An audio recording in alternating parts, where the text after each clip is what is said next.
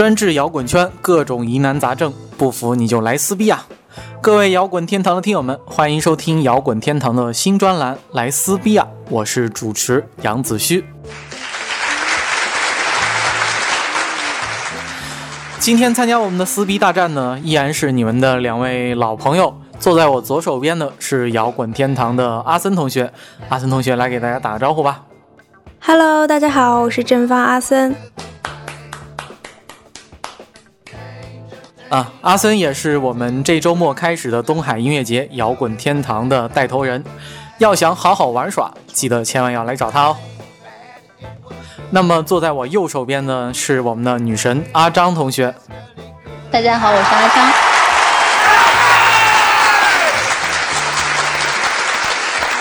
阿张是专注滚圈八卦三十年的微信公共账号“思春期”的主编。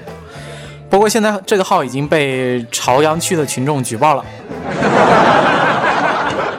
下面我们进入正题。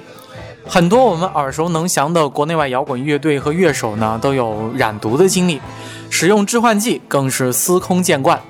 且不说呃披头士、滚石、平克·弗洛伊德这些国外的大牌，国内的谢天笑啊、唐朝罗琦、赵牧阳等等，也都是赫然跟东痞有所关系。不可否认的是，很多著名的专辑呢，都是从致幻剂、毒品中间获得了灵感，并且名垂青史。由此呢，还诞生了迷幻摇滚这个风格。但是也有人觉得，需要从致幻剂中间去寻找灵感呢，真是对摇滚乐的一种误解呀。那么我们本期的辩题就是：摇滚乐和致幻剂有必然联系吗？根据之前的抽签结果，阿森是我们的正方，摇滚乐和致幻剂有必然的联系；而阿张呢，则是反方。摇滚乐和致幻剂没有必然的联系。那么下面呢，我们先从正方的观点开始。我觉得我们今天正反方选的非常逗。在加拿大热爱吃各种蘑菇的阿张选择了没有联系，然而并没有碰过致幻剂的我选择了有必然联系的正方。好，我今天首先要说的是呢，摇滚乐和致幻剂，也就是我们常说的毒品，当然是有必要联系的呀。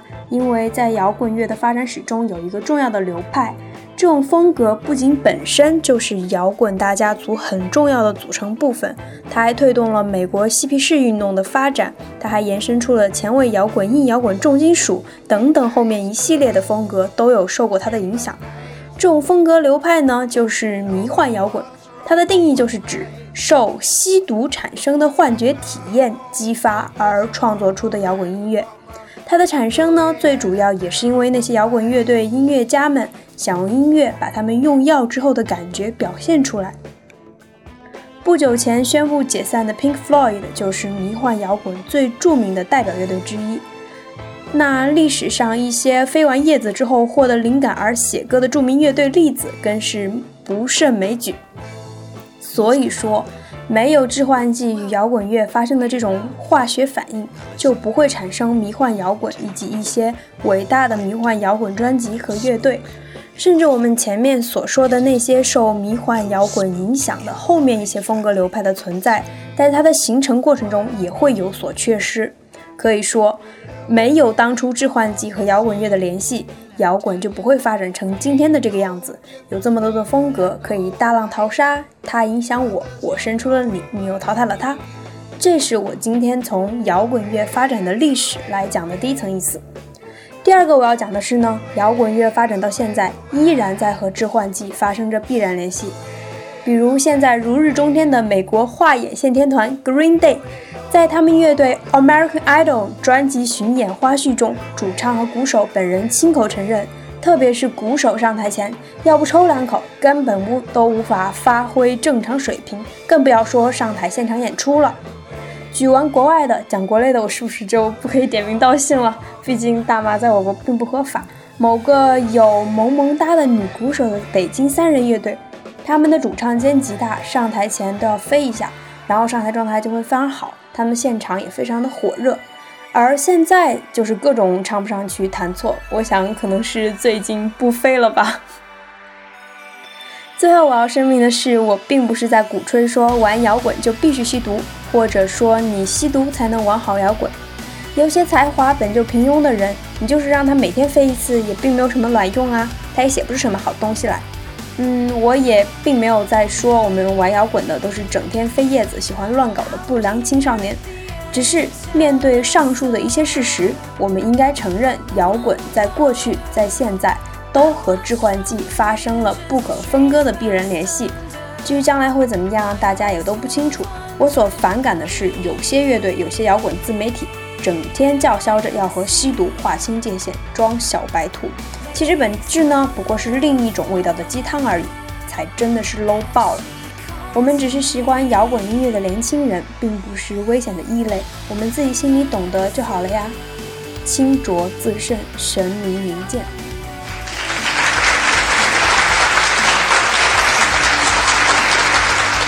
那好，呃，我们正方阿森的观点基本上可以那个总结为：吸你自己的毒，让别人无毒可吸，是吗？接下来我们请反方阿张来发表那个他的观点。呃，阿张要代表的是摇滚乐和致幻剂没有必然的联系。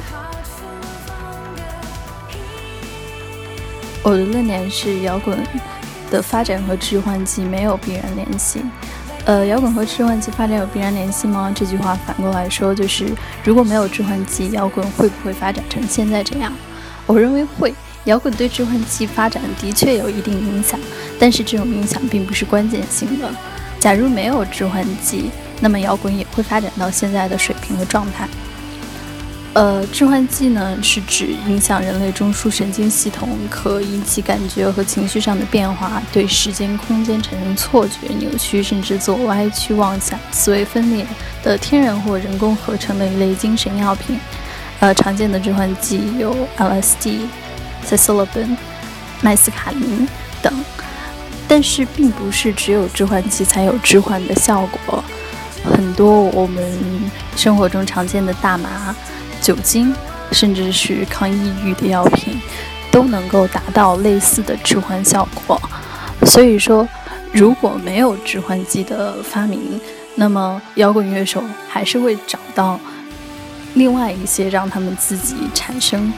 类似感觉的药物，呃，其次就是致幻剂的功能和我们想象的可能并不太一样。它的主要功能其实是扩大人类对信息的感知。人类在进化中呢，大脑逐渐学会了对感官信息的过滤。这就是说，我们看到的、听到的信息要远比我们大脑能够处理的信息多。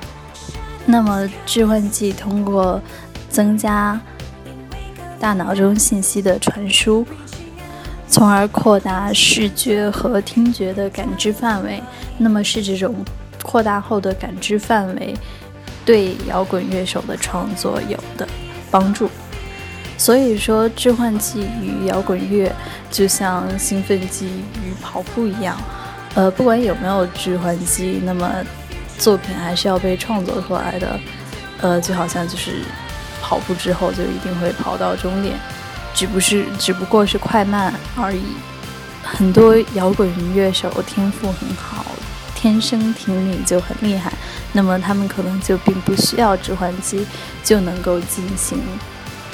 非常好的创作，所以我认为致幻剂和摇滚乐的发展是没有必然联系的。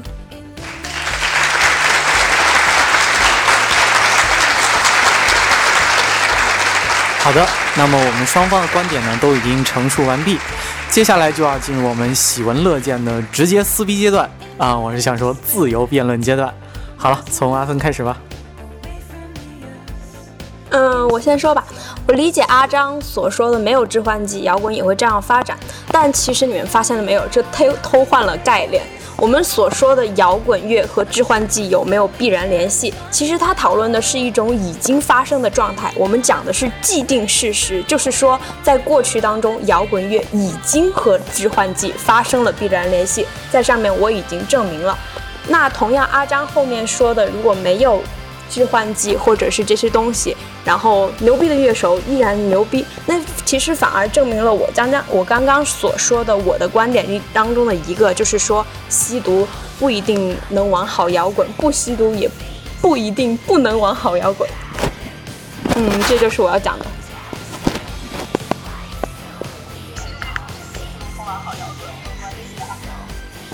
不，我不是要说吸毒和玩好摇滚没有关系，我是说，嗯，其实我们在我们讨论这个，我们看这个辩题，它是摇滚乐和致幻剂有没有必然联系？就是它是指一种已经发生的状态。我们是在讨论一个既定事实，就是在过去，在现在，摇滚乐和致幻剂都已经发生了必然的联系。对，但是这样来说，摇滚乐和很多东西都发生了必然联系。就是所世界所有的东西都与摇滚乐发生了必然联系，就是昨天刮了一场台风，有一个摇滚乐手死掉了，与摇滚乐有必然联系，但是并并没有 这种必然联系，并没有任何的，就是呃，对你说的那种是没有什么卵用的必然联系，但是我们说的，呃，我刚刚在论证就是迷幻摇滚的产生以及它对后面发展的过程中。就可以看出，呃，致幻剂其实是对摇滚有很重要的作用，很重大的影响。对，所以对于既定事实，我们很难讨论说。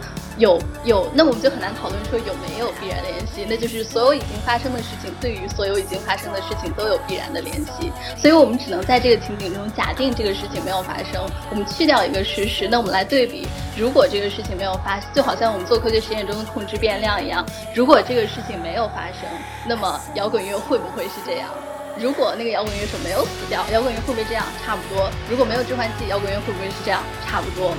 呃，我理解你你所说的，但是其实就是说，你刚刚在举的例子当中，其实不不论是大麻或者是哪一些别的药品，其实它也是嗯对人产生了一种致幻的作用的，就是说，其实它也没有逃开我们今天讨论的这个致幻剂的范围，嗯，然后你在说的那些嗯，跟摇滚乐就是那些嗯。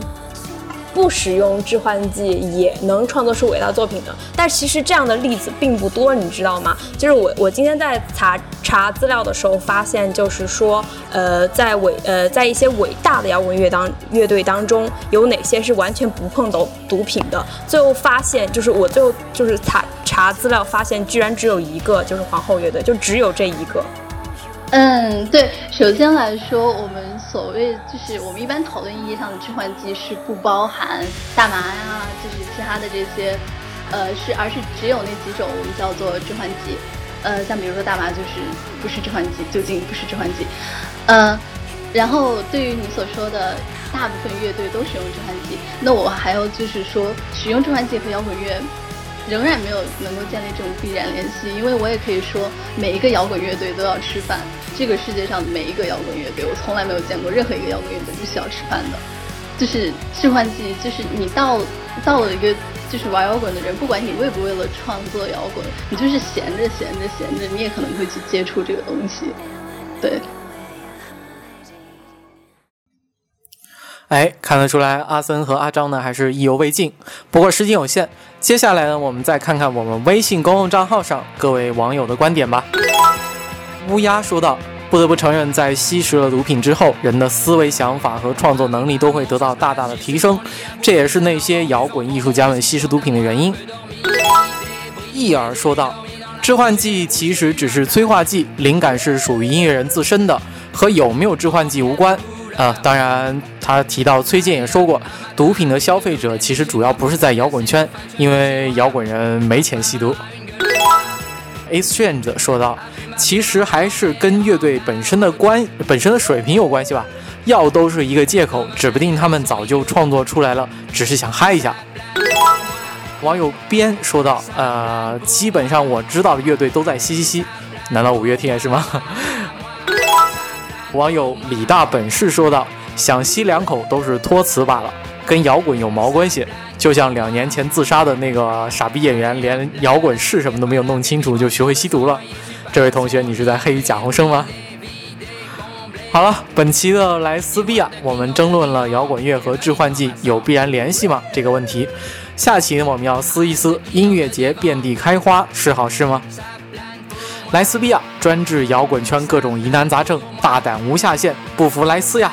欢迎通过微信公共平台订阅“摇滚天堂”，每周的辩题提前预告，参与讨论呢，你的意见就有可能被晒在节目中间。如果你觉得自己足够强大，也可以来报名参加我们现场的直接撕逼。本期的节目呢就到此结束了，我是杨子虚，本期的两位辩手是阿森和阿张，我们下期再见。下期再见。